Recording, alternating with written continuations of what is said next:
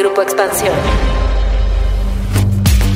México atraviesa su tercera ola de COVID-19 con cifras récord de contagios impulsada por la variante Delta. Y aunque la mortalidad es 87% menor a la de enero pasado por efectos de la vacunación, las hospitalizaciones han venido creciendo y la mayor parte de las camas son ocupadas por personas que no están vacunadas. En medio de este contexto, el presidente Andrés Manuel López Obrador ha llamado a los estudiantes del país a regresar a clases presenciales el próximo 30 de agosto. Ya estamos trabajando en el plan para mejorar las escuelas porque han estado abandonadas durante mucho tiempo. ¿Es este el mejor momento para retorno a las aulas? ¿Cuánto más se puede retrasar la vuelta al colegio sin que esto tenga un mayor impacto para los niños y jóvenes? ¿Qué condiciones se deben cumplir para un retorno seguro? De esto vamos a platicar hoy en Política y otros datos.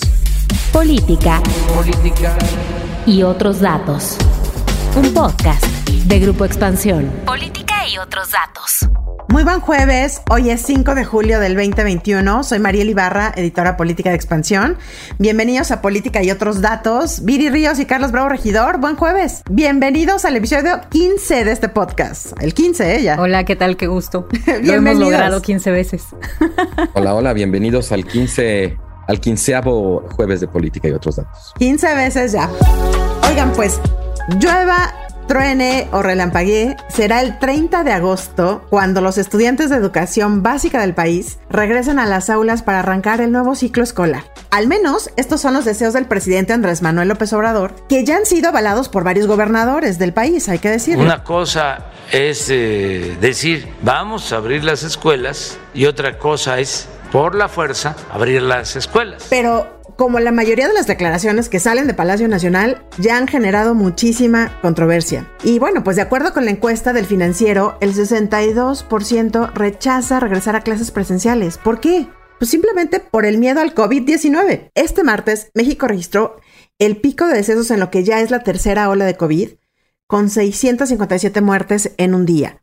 Y en el último mes, los casos activos, estos que López Gatel les llama el motor de la pandemia, crecieron 264%, al pasar de 35 mil al cierre de junio, números redondos, a 127 mil o más de 127 mil. Y pues mientras estamos en esas, en materia de vacunas, ahí vamos, ¿no? Pero como que aún con lentitud y no con la rapidez que uno quisiera, pero justo es la población escolar en la que aún no han llegado las vacunas, la población que traería a clases este próximo 30 de agosto. La disyuntiva creo que no está en si debemos regresar o no a las clases, ustedes me dirán. Me parece que todos, y principalmente los niños y los jóvenes, y los papás de los niños y de los jóvenes, ya les urge salir de casa y regresar a, a clases con sus amigos, con sus maestros, y retomar una vida como la que llevábamos antes. Creo que el tema es cómo debemos regresar a clases, cómo y en qué condiciones. Y justamente aquí hay un vacío por parte del gobierno federal, pues si bien se ha expresado la exigencia del retorno a la educación, evidentemente nos debe el plan para un retorno seguro. Este es de verdad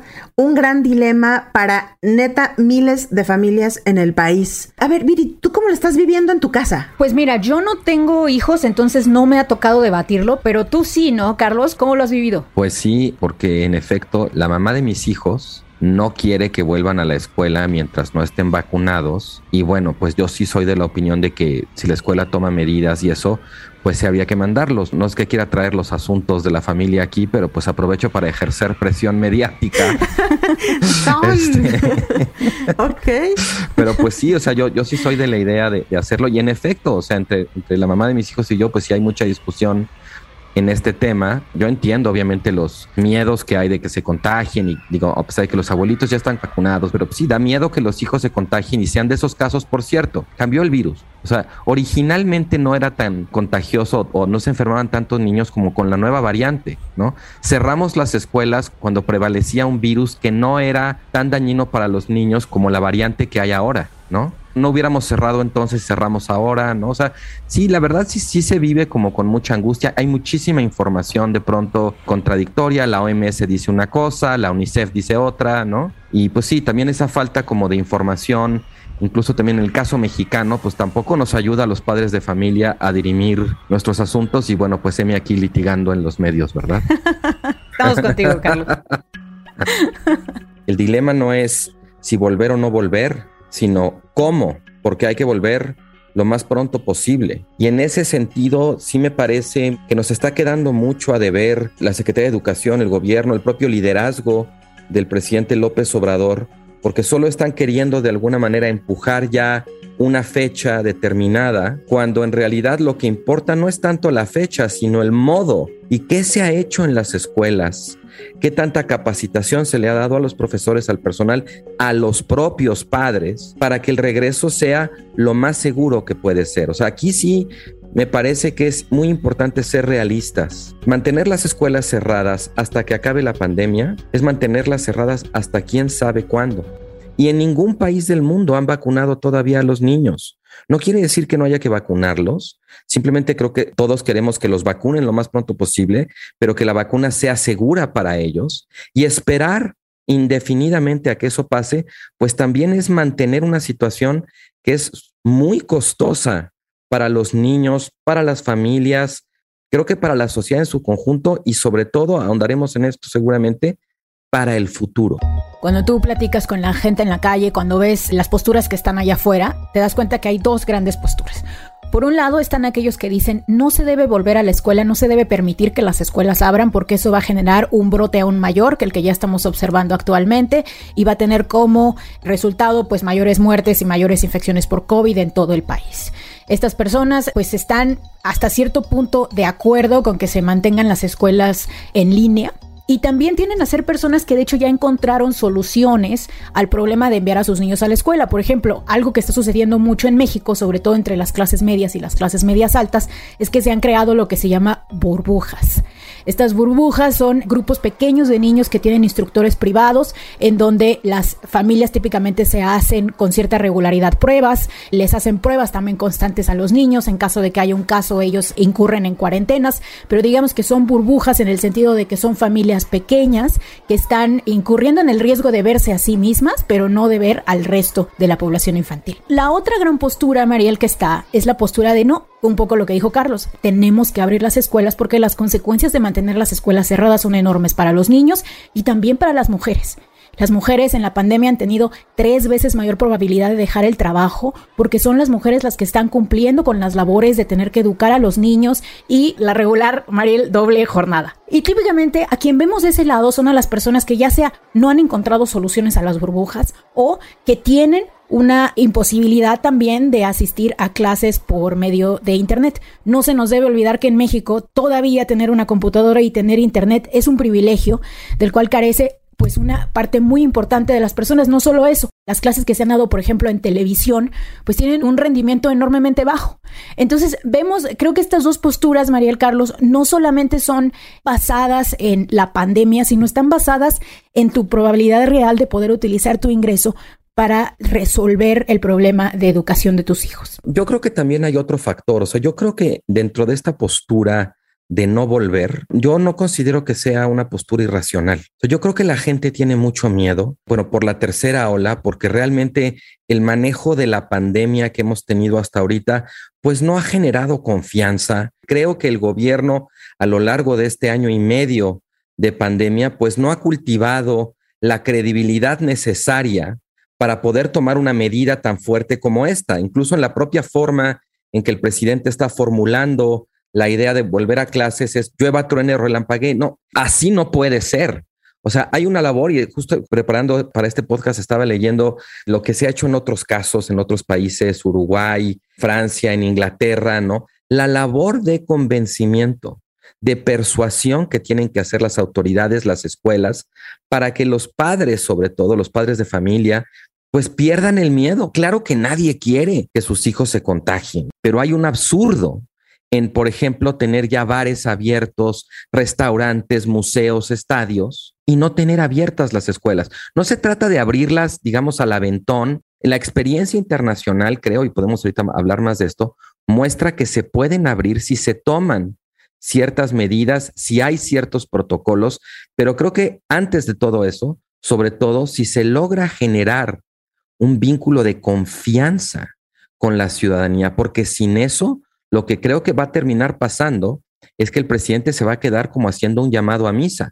Creo que incluso él ya lo, ya lo ve venir cuando dice... Puede quedar como opción, como alternativa, para no negar la posibilidad a los que no quieran regresar. Otra vez una oportunidad perdida para persuadir no para imponer ni para regañar, ¿no? Es que nuevamente es como la falla de comunicación, ¿no, Carlos Viri? O sea, es decir, la imposición. O sea, antes de presentar un plan y hacer toda una estrategia de comunicación para decirle a la gente, oigan, así vamos a regresar escalonadamente, porque hay, hay expertos que dicen, bueno, a lo mejor ya no vamos a ver estos salones de 40, 50 niños, porque además también eso es cierto. En algunos grados hay saturación escolar. Hablo de la educación pública, donde son salones con 50 niños. A lo mejor ya no vamos a volver a esos salones, pero justamente antes de presentar un plan, es como se tiene que regresar. Bueno, ciertamente, Mariel Carlos, la decisión no es fácil. Los estudios parecen indicar que el riesgo es muy difícil. Los estudios parecen indicar que el riesgo de contagio es un espejo del nivel de contagio que existe en la comunidad en donde están las escuelas. Entonces, eso quiere decir que si tú abres las escuelas,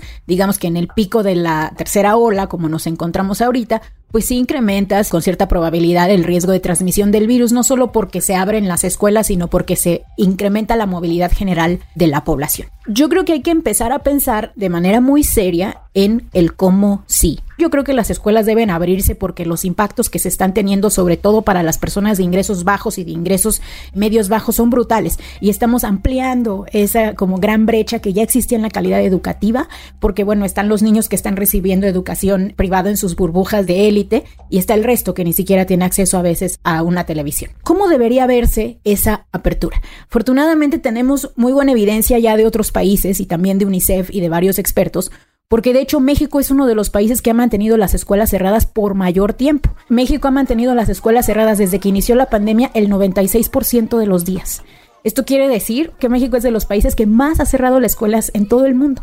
Entonces, no se trata de que esto esté pasando, digamos, solo en los países desarrollados, está pasando también en Latinoamérica. Hay formas de abrir la escuela. Entonces, ¿cómo son? Yo digo que hay tres grandes partes de, del plan, ¿no? La primera es que no se pueden abrir todas las escuelas al mismo tiempo. Necesitas tener un sistema de monitoreo que te permita observar en dónde sí, digamos, como un buen semáforo, no lo que tenemos, en dónde sí se pueden abrir las escuelas. La segunda, creo que es clave empezar a pensar qué cambios de infraestructura necesitamos en las escuelas. Por ejemplo, ahora sabemos que si hay más ventanas, que si hay mejor ventilación, el COVID se transmite mucho menos. Entonces, en estados en donde se pueda tener clases al aire libre, pues que se tengan al aire libre. En estados en donde no, pues a lo mejor que se hagan turnos. Vayan un día sí, un día no, etcétera. Y la tercera, que creo que también es muy importante, es mejorar el acceso de la población a pruebas de bajo costo. El gran problema ahorita es que saber si tienes coronavirus o no cuesta mil pesos, lo cual representa cerca de una sexta parte del ingreso promedio de las familias en México. Entonces es una prueba inasequible para la gran mayoría de la población.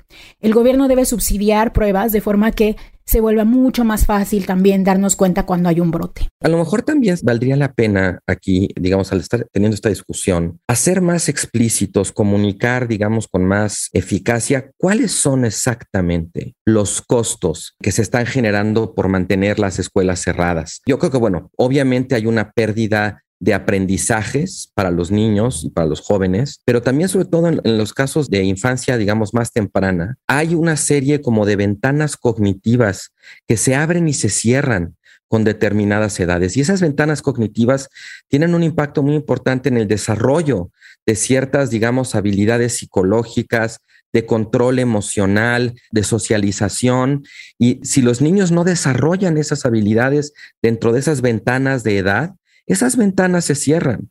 El daño es permanente para los niños. Desde luego también está todo el tema de la violencia y el maltrato en sus casas y después está todo el costo de la tarea de cuidados. Esto es importante decirlo también porque para que no pase que digan, ah, bueno, pues este es un tema que solo le importa a las personas que tienen hijos. No es nada más por los niños. Y como decía Viri, o sea, la carga del trabajo de cuidados ha recaído sobre todo en las mujeres, lo de las jornadas, incluso los niveles de estrés que están manejando. Y eso también ha tenido un impacto en el mercado de trabajo. O sea, hay todo un efecto, vamos a decirle así, multiplicador de esta decisión de mantener las escuelas cerradas, que genera un costo social realmente muy alto. Me estaban comentando con preocupación algunas personas de lo que ven los niños en la televisión o en los juegos. Por eso la importancia del regreso a clases presenciales. Claro, y en México esa discusión no la estamos teniendo y creo que en parte es por una variable omitida crítica, que es el sindicato de maestros. El poder fáctico que tiene el sindicato de maestros en México, el CENTE y la CENTE ha hecho que estas discusiones simplemente no se puedan tener dentro de la Secretaría de Educación Pública o incluso dentro de ciertas universidades públicas, en donde los que realmente están empujando para que esto no suceda son los maestros. Ahora, yo creo, y fíjense que he escuchado mucho a López Obrador cuando habla del tema, porque me interesa muchísimo, ¿no? Eh, no solo como mujer, sino creo que es uno de los más grandes experimentos sociales que estamos viendo en México. Yo creo que López Obrador a quien le está hablando es al sindicato yo creo que cuando él está diciendo vamos a volver porque vamos a volver, su interlocutor principal es la Secretaría de Educación Pública y les está diciendo no van a poder dejar de abrir las escuelas. O sea, México tiene que avanzar en la dirección de continuar educando a la gente. Oye, las universidades, en estos días, Graue, el rector de la Universidad Nacional, habló y dijo, no, a ver, espérense, nosotros no, vamos a volver cuando sea necesario. Sus escuelas y facultades estarán en contacto con ustedes para que en el momento adecuado podamos ir reencontrándonos paulatinamente en las instalaciones universitarias. O sea, ya las universidades IPN, UAM, UNAM han dicho, no, nosotros no regresamos el 30. Claro, ellos no van conforme a la SEP, cada quien tiene sus calendarios y todo, pero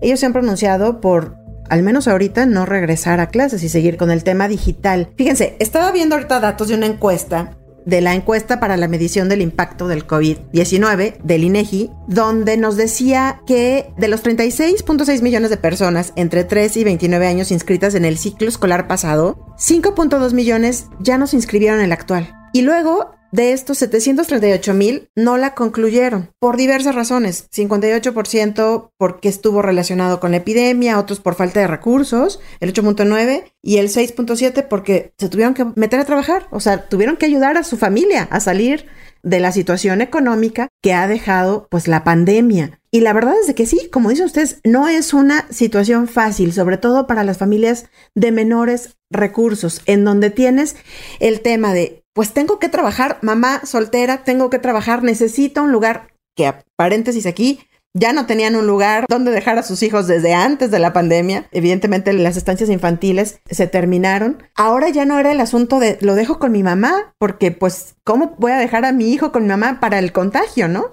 con los abuelos. O sea, se empiezan a cerrar los lazos institucionales y los refuerzos también familiares, los lazos familiares de apoyo a las propias familias, ¿no? Y de verdad que se meten con un asunto bien fuerte. ¿Qué pasos se tendrían que dar ahorita? Estamos pues a tres semanas del ciclo escolar digital o del regreso, pero no tenemos, digamos, algo que nos dé una, una línea de cómo van a llegar pues estos millones y millones de estudiantes a este nuevo ciclo escolar? Hay dos cosas que me llaman mucho la atención de lo que ha sido la experiencia de la reapertura en otros países. La primera tiene que ver con la inversión en infraestructura escolar. No tiene que ser una inversión multimillonaria, hay cosas muy sencillas. Ni siquiera estoy hablando de los tapetes sanitizantes ni del gel antibacterial. Estoy hablando por un lado, de asegurar que haya ventilación, lo que se llama la ventilación cruzada, o sea, que el aire se esté moviendo a través, digamos, del salón de clases permanentemente, donde se pueda, donde el clima lo permita o las propias instalaciones y la instalación también de medidores de CO2, ¿no? Que también más o menos te dicen qué tanto está circulando el aire o no. O sea, creo que ahí hay una inversión mínima pero indispensable en infraestructura y la otra tendría que ver sobre todo con el tema de los rastreos. O sea, en México, en el fracasado intento que se hizo de volver a clases a principios del mes pasado, vimos cómo el surgimiento de un contagio inmediatamente metía a la escuela en alerta y entonces la cerraban. Y en otros países no ha sido así. En otros países lo que se hace es aislar, digamos, a los casos que estuvieron en contacto con el niño o la niña presuntamente contagiado, se llama a las familias, se hace un proceso de hisopado y se trata de rastrear el contagio. Claro, esto es algo que en México no se ha hecho, ya no digamos en las escuelas en general, pero ese tipo, digamos, de procedimiento es lo que podría hacer la diferencia entre hay un caso de contagio en la escuela, bueno, lo pones bajo control, aplicas el protocolo y la escuela sigue, o tener que cerrar toda la escuela. La decisión de reabrir la escuela no puede estar sujeta a que de pronto haya un caso y entonces la volvemos a cerrar. Necesitamos tener un protocolo para poder procesar ese caso, darle seguimiento al niño, a la niña, a las familias, ¿no? Darles la atención, obviamente, pero que la decisión de volver no se vea afectada por eso, porque obviamente va a pasar. Seguimos en una pandemia, pero hay medidas de mitigación ya muy probadas en otros países que serían suficientes para que el control de riesgo en las escuelas permitiera reabrirlas. Es que nuevamente, Viri, los afectados, como siempre, son los más pobres. Pues estaremos pendientes del plan que en estos días nos tiene que presentar el gobierno federal para el retorno a clases y ya lo estaremos platicando aquí. Mientras vámonos con la cereza de esta semana. La cerecita. En política y otros datos. Carlos Viri, ¿quién se quiere echar la cereza? Yo me la he hecho esta vez. A ver. Y creo que tiene que ser sobre los Juegos Olímpicos, porque eh, pues con mucha pena vemos que México solamente sí lleva tres medallas de bronce. Esto es menos de lo que nos esperábamos que íbamos a tener, porque, bueno, pensábamos que íbamos a tener al menos un par de platas, e, etcétera. Simplemente Diez, no dijo Ana Gabriela. Eh, bueno, Ana Gabriela ya no le cree nadie. Bueno, pero, bueno, sí, pero ella dijo, es la autoridad. Pero independientemente de eso, a ver, eh, yo, yo creo que la, la cerecita es que México no es un país que no tenga buenos atletas. Tenemos enormes y triunfadores atletas en muchísimos deportes, pero el gran problema es que no tenemos un presupuesto adecuado dentro de la CONADE pues para que se pueda impulsar a nuestros deportistas. Vemos, por ejemplo, como Alexa Moreno, nuestra muy famosa gimnasta, pues incluso de su propia bolsa tuvo que pagar parte de su equipo para poder ir a competir a los Juegos Olímpicos. Y vemos además que si observamos el presupuesto de CONADE, en los últimos 10 años se redujo a la mitad. Entonces, pues obviamente nuestras medallas son un reflejo pues de este deporte que no tiene suficiente apoyo por parte del gobierno federal. ¿Cómo ves, Mariel? ¿Cómo ves que vamos? Betty Pereira, esta gran periodista deportiva, decía, a ver, es que, ¿por qué el mejor deportista, el que trae más medallas, tiene que ser el que esté al frente de la CONADE? No ha funcionado. O sea, el que seas deportista y medallista olímpico no quiere decir que seas un excelente funcionario en materia deportiva ni que te sepas todas. O sea, necesitamos replantear. Sin contar los grandes escándalos de corrupción que tenemos entre los grandes deportistas, ¿no? Que no hay que dejar a un lado. El hecho de que la CONADE ha sido la caja chica de muchos gobiernos federales. Totalmente. Y luego ella decía, y otra, dejemos por favor de pobretear a los deportistas. A ver, no la hiciste, no la hiciste. Ok, porque hay algunos que sí tuvieron mucho apoyo y hay que ver quiénes tuvieron mucho apoyo y no la hicieron en el deporte. Y otros que como ya siendo políticos fueron a competir. Y otros que de verdad se rompieron el lomo, que tuvieron que poner de su plata o conseguir apoyos privados, empresas, para poder ir y comprar hasta el boleto de avión. ¿Sabes qué? A mí, a mí me sorprende de pronto un poco la, esta suerte como de narrativa del atleta olímpico como héroes solitarios. Porque sí, en efecto es cierto, hay mucha diferencia en las disciplinas. ¿eh? O sea, hay algunas que están mucho mejor organizadas y que suelen ser las más apoyadas, las que entregan también, mejores ¿no? resultados, ¿no? Este, la marcha, los clavados, el taekwondo, ¿no? Pero en general, o sea, hay todo un esfuerzo social alrededor, vamos a decirlo así, de la producción de un atleta de alto rendimiento. Y ese esfuerzo social, cuando no funciona la política pública, cuando no funcionan las instituciones encargadas de alguna manera que tienen ese mandato, pues lo terminan haciendo los atletas, las familias, patrocinadores o fundaciones privadas. O sea, aquí sí creo que, que, es importante de alguna manera sopesar o ponderar qué significa que el Estado falle en cuanto a su política deportiva, porque tenemos atletas olímpicos. O sea, también recordemos que un país no manda nomás atletas a las Olimpiadas, los atletas tienen que calificar. Y el tamaño de la delegación mexicana creo que apoya esta idea que estaba diciendo Viri, de que México tiene buenos atletas. Pues si ganan o no medalla, bueno, hay una parte en la que es desde luego pues la suerte o la fortuna, el desempeño que tuvieron ese día en esa prueba. En otros casos, pues sí llegan muy bien preparados, ¿no? Pero para mí el hecho de que haya tanto atleta olímpico mexicano, sí sería de alguna manera, creo, evidencia de que ahora sí que talento hay, y que apoyo pues termina habiendo. Lo que pasa es que no es el apoyo del Estado, sino es el apoyo pues de estas otras figuras o estas otras fuerzas que están logrando que tantos atletas mexicanos lleguen a las Olimpiadas. Y ahí de alguna manera pues sí, están haciendo lo que el Estado no hace. Y recordar nada más que muchos de esos deportistas son miembros del ejército.